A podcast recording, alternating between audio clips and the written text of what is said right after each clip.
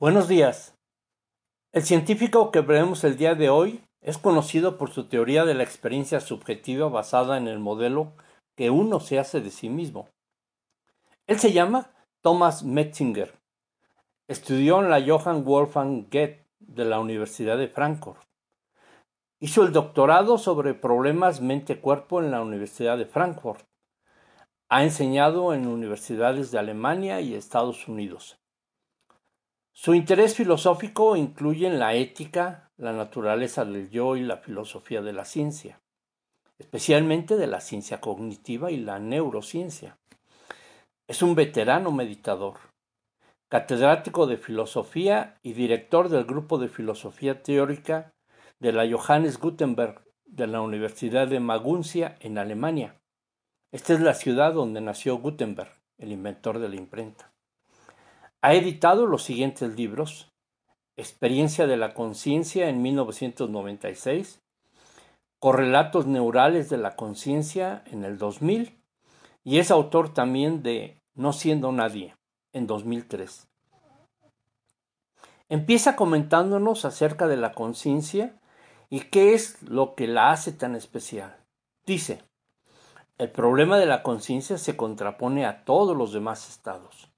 Un estado físico, biológico o químico solo puede conocerse desde fuera, desde la perspectiva de tercera persona. La conciencia se distingue en que obtenemos conocimiento sobre ella desde dentro, además de desde fuera. Y realmente no entendemos qué es lo que en verdad significa esta afirmación. Decimos que la conciencia también puede conocerse desde la perspectiva de primera persona por un yo que tiene experiencias. Por lo tanto, hay dos maneras diferentes de obtener información sobre el fenómeno. Puedes obtener conocimiento de tercera persona, por ejemplo, el cuerpo físico, y puedes tener en principio también un conocimiento químico completo sobre todos los estados químicos que constituyen el cuerpo del ser humano, y también su neurobiología, esto es, Todas las propiedades científicas objetivas pueden describir su cerebro e incluso ascender hacia los niveles descriptivos superiores, describir cómo procesa información su cerebro en tiempo real y qué tipo de contenidos representacionales está activado. Pero cuando llegas al nivel interesante, el nivel de la experiencia consciente y quieres obtener conocimiento sobre los estados conscientes de esa persona, de repente descubres que hay dos modos de ascender a esos estados. Uno es desde dentro, desde la perspectiva de primera persona, que puede usar esa persona individual por sí misma, y el otro es accediendo a los correlatos físicos, a lo que ocurre en el cerebro de esa persona. Así que es el único fenómeno natural que puede conocerse desde dentro y desde fuera. Y el problema es que no tenemos una comprensión adecuada de cuál es la relación entre ese dentro y fuera. En particular, no sabemos de qué estamos hablando cuando decimos conocer desde dentro. Las experiencias conscientes tienen lugar en modelos individuales de realidad, en cerebros individuales, y desde una perspectiva de primera persona individual. La cuestión en sí es que a partir de hecho se genera un misterio real y profundo. Y la cuestión más profunda es ¿qué demonios es un yo? ¿Y qué es realmente una perspectiva de primera persona? Dice que es un tipo de estructura de representación extremadamente específica, una manera que tienen los cerebros de describir el mundo como un mundo centrado, como un mundo que está centrado alrededor de un yo, y que ha demostrado ser adaptativo, biológicamente ventajoso. Esto es lo que genera el problema. Tomás considera que como científicos que investigan la conciencia, debieran de formarse mejor en la observación de su propia conciencia y darse cuenta de sus capacidades y sus diferencias. Que los científicos que trabajan en el problema pudiesen mejorar y enriquecer su acceso en primera persona, a través de una amplia variedad de modelos alternativos de realidad que supieran qué es lo que ocurre en una meditación o durante un trance provocado mediante el baile o la percusión. Pero eso no les proporcionaría necesariamente buenas intuiciones o mejores ideas. Él considera que una manera simplificada pero útil de ver las cosas es decir, que nunca estamos en contacto con la realidad como tal y que solo conocemos a la realidad a través de representaciones. Hay dos tipos de representaciones.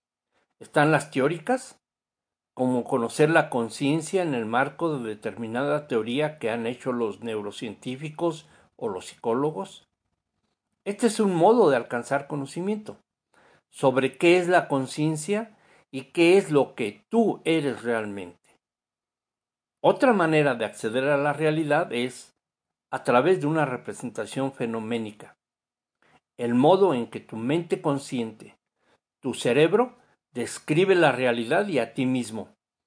Las representaciones científicas del mundo y la conciencia tienden a la máxima objetividad, a ser muy parsimoniosas, a no introducir entidades superfluas y hacer buenas predicciones. Las fenoménicas son perspicaces de un modo diferente, porque tienen un propósito totalmente distinto. Fueron necesarios para ayudar a que nuestros padres y abuelos y a todos nuestros ancestros pudieran sobrevivir y perpetuar sus genes. Comenta que él ve al modelo del yo humano como un arma neurocomputacional, cierta estructura de datos que el cerebro puede activar de tiempo en tiempo. La máquina del ego simplemente se vuelve hacia su yo fenoménico, y ese es el momento en que tú apareces. Puede ser signo de buena salud mental presentar varianzas en el modelo del yo que tengamos, tener diferente ego experiencias, diferentes entidades fenoménicas conscientes en contextos sociales diversos. Pero esto también puede descontrolarse como en los casos de trastornos de personalidad múltiple o en los políticos. Tomás Metzinger penetra cuestiones más profundas sobre el yo y menciona que si será verdad que los estados fenoménicos, las experiencias conscientes, son estados representacionales, imágenes de la realidad, o que si tal vez este sentido del yo sea totalmente falso. Dice que existe una realidad física externa y una realidad interna del cuerpo. Tu temperatura, el azúcar en tu sangre, tu estado emocional, por lo que considera que sí debe de ser fiel, pues de otro modo ¿Cómo es que tendría éxito en la gestión de un cuerpo físico que se mueve por un medio físico? Piensa que es una tarea que valdría la pena.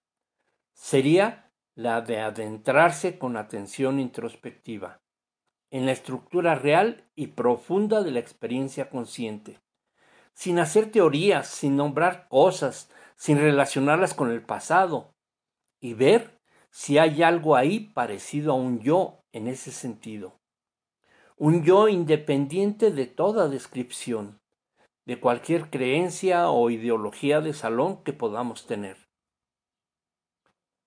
También reconoce que hay cuestiones teóricas difíciles, de las que solo puedes hablar con científicos y filósofos, pero también hay las llamadas por él las cuestiones suaves. Y estas le preocupan más, porque considera que a la especie humana se nos viene encima algo que está sucediendo muy deprisa y no estamos preparados para ello.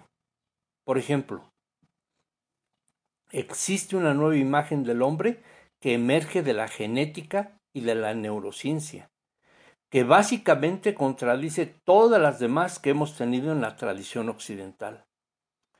Es estrictamente antimetafísica y absolutamente incompatible con la imagen cristiana del hombre. Y puede obligarnos a confrontar nuestra mortalidad de un modo mucho más directo que cualquiera que hayamos tenido jamás en la historia. Puede cerrar la puerta a ciertas esperanzas que la gente siempre ha tenido, como la de que tal vez la conciencia pueda de algún modo existir sin el cerebro después de la muerte. Todo esto puede significar una experiencia emocionalmente descorazonadora para mucha gente, sobre todo en los países en vías de desarrollo, que representan el 80% de los seres humanos y todavía tienen una idea metafísica del hombre. Jamás han oído hablar de neurociencia. No quieren saber nada de correlatos neurales de la conciencia y quieren seguir viviendo en su concepción metafísica del mundo como han hecho durante siglos. Se abrirá un abismo entre las partes cultas, ricas y secularizadas de la humanidad en el planeta, y aquellos que por cualquier razón han escogido sus vidas al margen de la concepción científica del mundo y del hombre. Esta imagen es un modo muy sutil influye en la manera de tratarnos los unos a los otros en la vida cotidiana. Una cuestión es, por ejemplo, si puede tener lugar una desmitificación de la mente humana sin un desmembramiento de la sociedad. Todo esto puede tener consecuencias culturales, puede tener un profundo efecto en el modo en que nos vemos los unos a los otros. ¿Qué acarrearán realmente esta revolución neurocientífica? Tal vez sea un tipo en el que nos vemos los unos a los otros, de un tipo de materialismo crudo y vulgar. Y este materialismo transmitido a través de los medios de comunicación hace que la gente crea en ideas simplistas, como que los seres humanos no son más que máquinas, que el concepto de dignidad carece de sentido y que nunca ha existido nada semejante a la razón o la responsabilidad. También nos presenta otras cuestiones, las que él llama las cuestiones suaves. ¿Qué hacemos con nuestra imagen de nosotros mismos? ¿Estamos preparados para afrontar los hechos? Otro conjunto de temas es lo que llama cultura de conciencia. ¿Cuál es el impacto de todo esto en la vida cotidiana ordinaria de cada uno de nosotros? Y el tercero, es lo que él llama ética de la conciencia.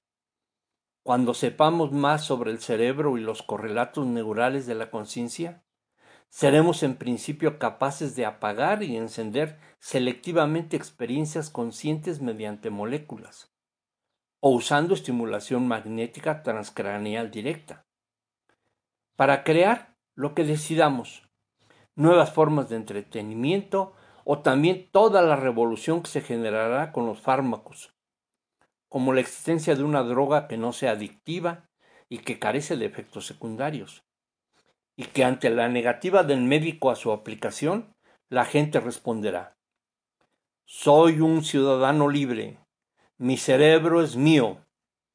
¿Qué derecho tiene la profesión médica a decirme cómo proyectar mi vida consciente?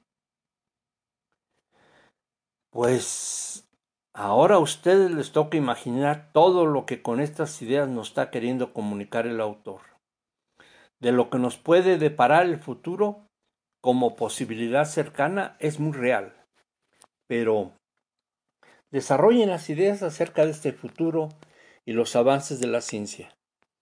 No olviden que la ciencia nos está esperando dentro de ocho días, con los descubrimientos de un nuevo científico que tu semana sea de regocijo.